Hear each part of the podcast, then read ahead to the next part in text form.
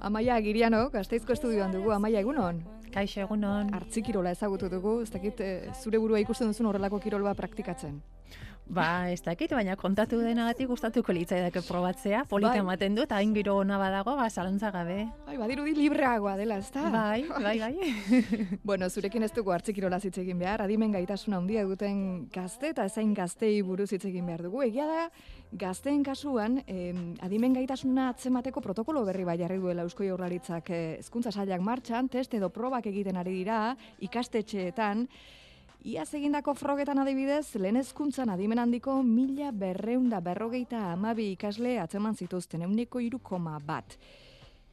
Ointxe pentsatzen naiz, amaia e, entzuletako bat baino gehiago izanen dela egoera honetan, e, bere burua hor kokatuko duelako edo etxean baten bat izanen dutelako, eta seguro oso intereseko izanen duela orain kontatu behar dizkiguzun guztiak.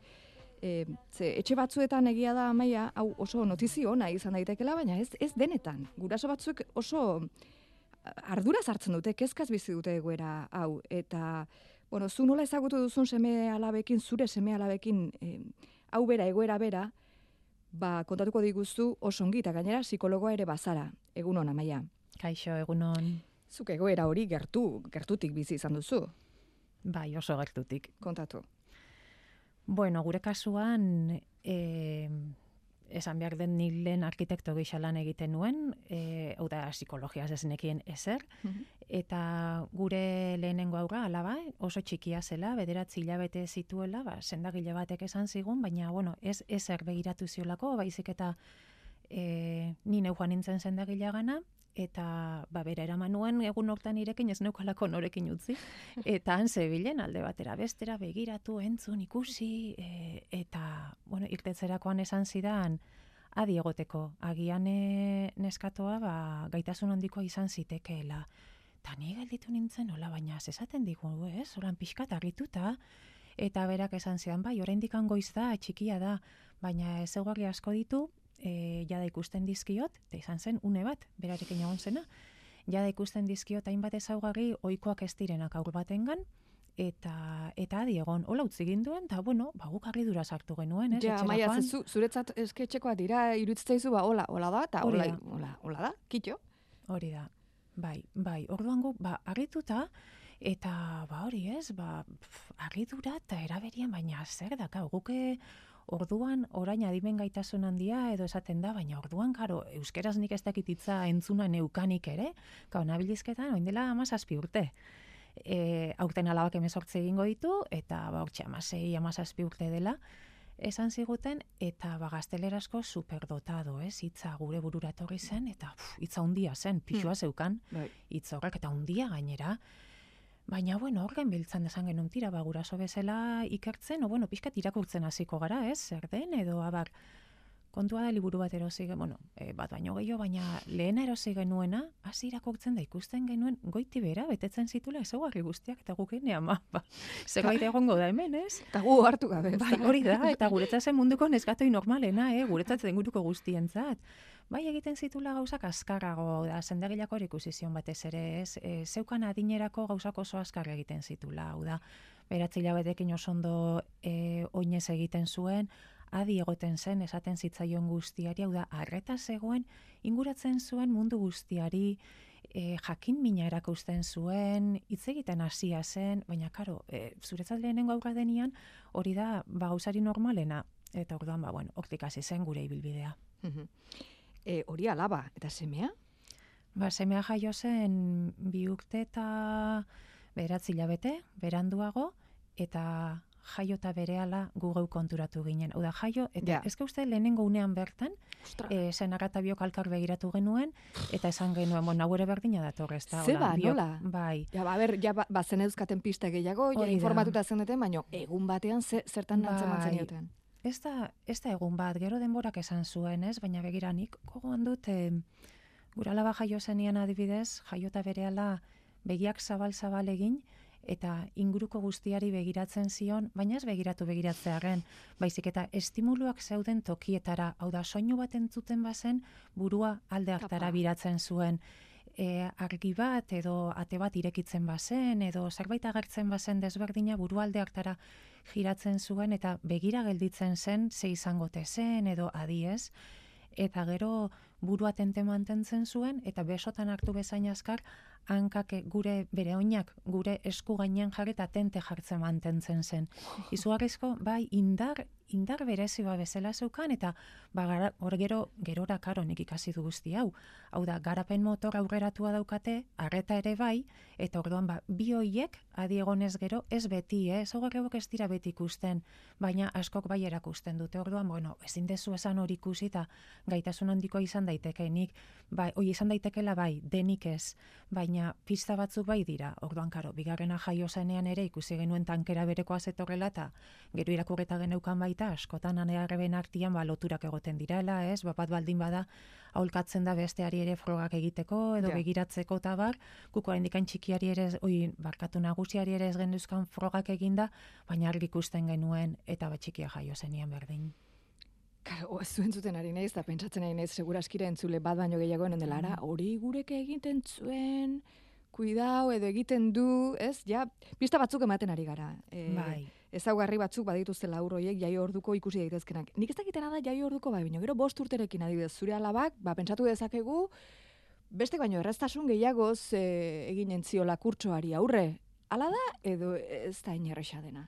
Bai, bueno, kasuak daude. E, gaitasun handiko ikasleen artean ere oso profil desberdinak daude, eta ba, batzuk bai, eta beste batzuk ez, ainarrez egia esan, e, pentsatzen dugu gaitasun handiko aur bat esan da Einstein txiki bat agertu behar zaigula, ez? Da, bueno, hori albo batera utziko dugu lehenengotik, egia da ager daitekela, eh?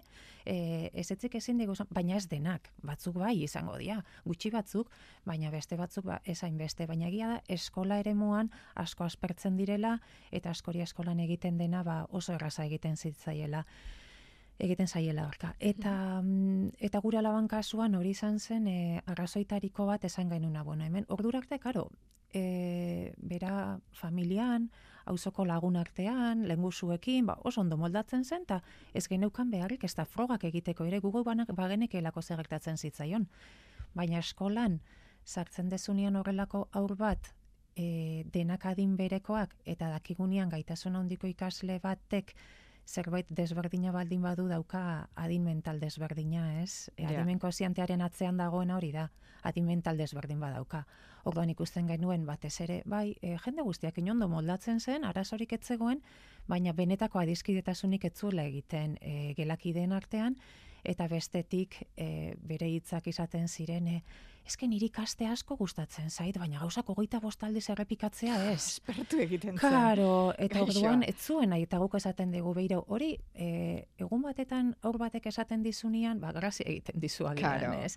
Eta baina... bigarren egun esan dizu, venga, saiatu gauk zeiur egongo dela gauza politen bat, baina goizero goizero, eta hori da, eta ikusten dezunian igandea heldu, eta sabeleko minakin, buruko minakin, azten direla, eta eta ja igande arratsaldetan umore aldatzen hasten dela eta bar ta bar hor ja arduratzen hasten zera. Mhm. Bai.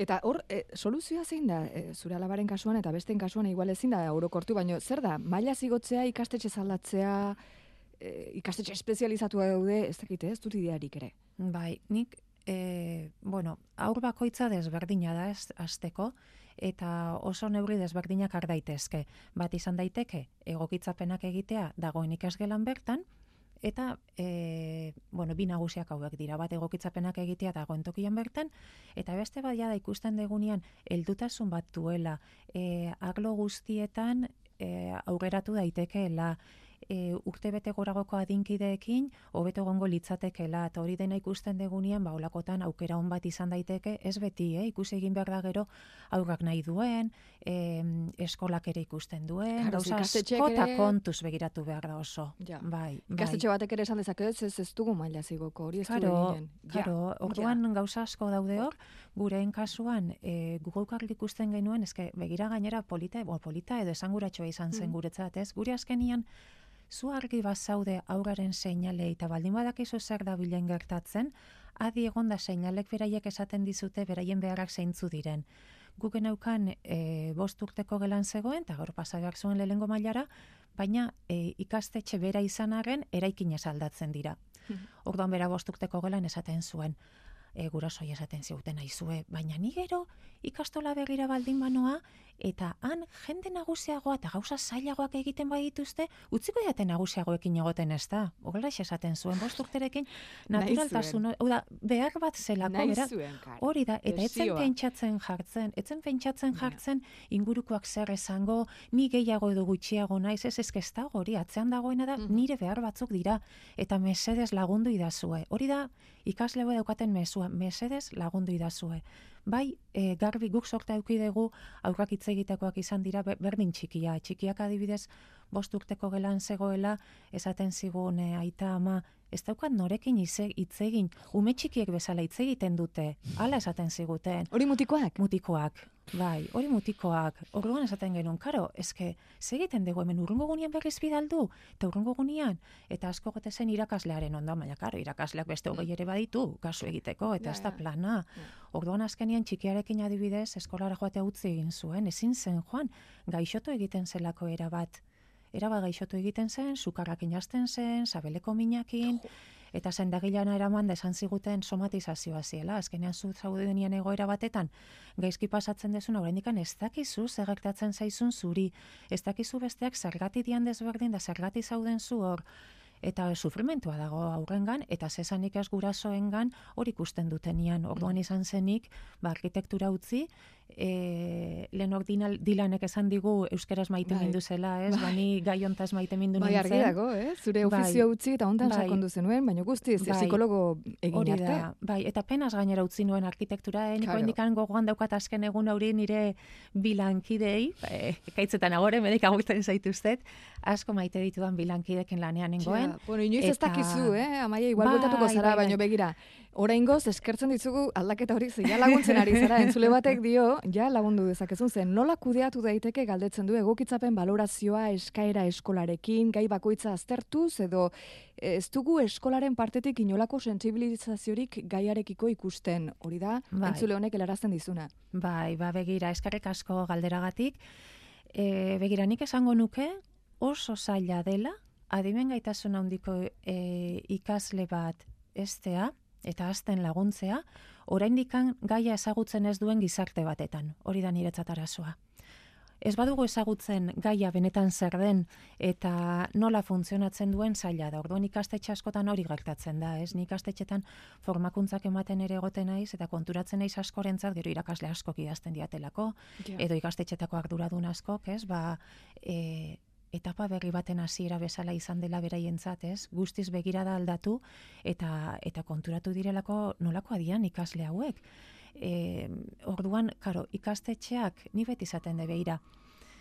E, ikastetxeak laguntzen duenean, jo, zoragarri, benetan gauza asko egin dezakegu eta e, elkarrekin eskutik bagoaz familia eta ikastetxea hori da ikasle batentzat onena. Baina ikastetxeak ez duen ezin duenean edo ez duenean egiten, familia oasi bat izan daiteke aurrorentzat, e, ulermena hor daukalako, ez, gurasoek ulertzen dutelako, babesten dutelako, eta bere eraberian ulertzen laguntzen diotelako eskolan segertatzen zaion, eta saldu diezaiokego, bueno, ba, eskolan ere ikasle mota asko daudela, batzutan irakasle batzungan heldu behar dutela, beste batzutan ezingo dutela, eta beti ere errespetutik, eta pertsona guztiekiko maitasunetik, ez, hitz egiten diegunean, lan egiten diegunean, hor gauzak ondo joaten dira. Gauzak ondo doaz. Zongi, mezu positibo hori botatzeze ba-, badago, eh? agobiatu xamarra dagoen entzulerik, asko irakurtzen dugu gurasok, dio, baina ez dakigu nora zer esanen diogu ja gurtzeko? Jo, ba, nora jo, ba, beharraren arabera, ez? E, badaude Euskal Herrian elkarte desberdinak, e, adibidez e, donosti inguruan bada alkagi, Euskal Herri mailan aupatu ere bai, Nafarroan anak ere hor dago, lan handia egiten dabiltzenak irurak, eta bestela nik ja ikusiko esango nuke jo ba behar berezin bat o konkretun bat o ja lantzean nahi baldin bada bani psikologo batekin kontsultatuko nuke eta ikusi ze egin daiteken psikologo baten konsultara. Psikologo klinikoa behar du ez, froga hauek egiteko? Frogak egiteko bai. Bai, bale. bai. Argi utzi behar dugu hori. Bai, gerot katatzeko ez, ni adibidez Vale. ez naiz psikologo klinikoa, Vale. ez naiz gainera, a ber, frogak niretzat oso ondo daude, eh? Baina ze ikusten dut askotan, jo, ba, badaudela gai, zenbait gaitasun handiko ikasle, frogetan ematen ez dutenak. Edo ez dutelako gogoz egin, edo froga horietan deskonzentratu egin dielako, etzelako momentu hau mila gauzengatik, edo baita, e, jo, frogetan eman dute, baina gero kostatzen zaienak, ez? Almen hori edo beraien izate hori erakusten. Orduan niretzat eh, askotan, Bai, amaia dago, hemen miren, Bai. eman datuak mesedez nora joan gaitezken. Ikusten dut, desesperazio puntu bat badela, eh? kasu hauekin eh, txian topo egin dutenen partetik. Bai, e, bueno, e, elkarteak interneten aurkituko dizkizu dituzue, Vale. esaten dituzuenak, eta bueno, nir, nik bestela e, psikologo gisa lan egiten dut, baina ez dakit nire propaganda ere egite ez den nahi, Bueno, aizu, beste gabe, agiriano Anderea egin dezakezu, zer eginen dugu. Zu gazte izen zaude ordea, ez? Ez, nik, Ah, non zaude, eh, non zaude? ni, bueno, bere zare txabaletan, baina kasualitatez orain obretan eta arrasaten nago, bestela bai, arrasaten nago momentu honetan.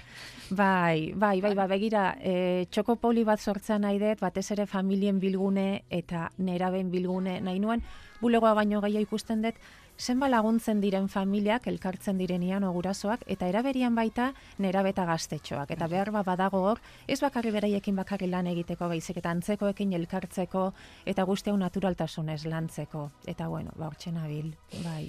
Bueno, denetarik, eh? reakzio pila bat daude, baina hemen utzi beharko dugu, ze bada gaitasun handiko seme erabat divergentea duzunean ze pasatzen da, kasu horretan ez du balio kurtso zaldatzea, zer egin, galdera asko daude, amaia beste itzordu bat egin beharko dugu, eta beste entzule hauei, Bai. hain, eh, bueno, arduratuta dauden entzule hauei esan, eh, agirian oiarri, bilatu, Bai, informazio bueno, eske, emaila utziko dien nahi badute, Vale. eh, bai, amaia, abildua, bai? handitzen.eus. Osongi. Amaia, bildu handitzen puntu eus. Amaia egiriano, psikologoa, eskerrik asko gaur, e, hauetaz, e, ume hauetaz, eta hain ume ez direnaz, ez dugu esan baino, helduak ere badituzu konsultan, hitz egiteagatik. Ba, Adimen gaitasuna duten pertsonez. Vale, eskerrik asko izan. Berdin. Eta bagoaz energia konsultategia egitera, aitoru resti Bilboko estudioan, gaztizko estudio alde batera utzita, donostiako estudiotik Bilbokora pas bagoaz.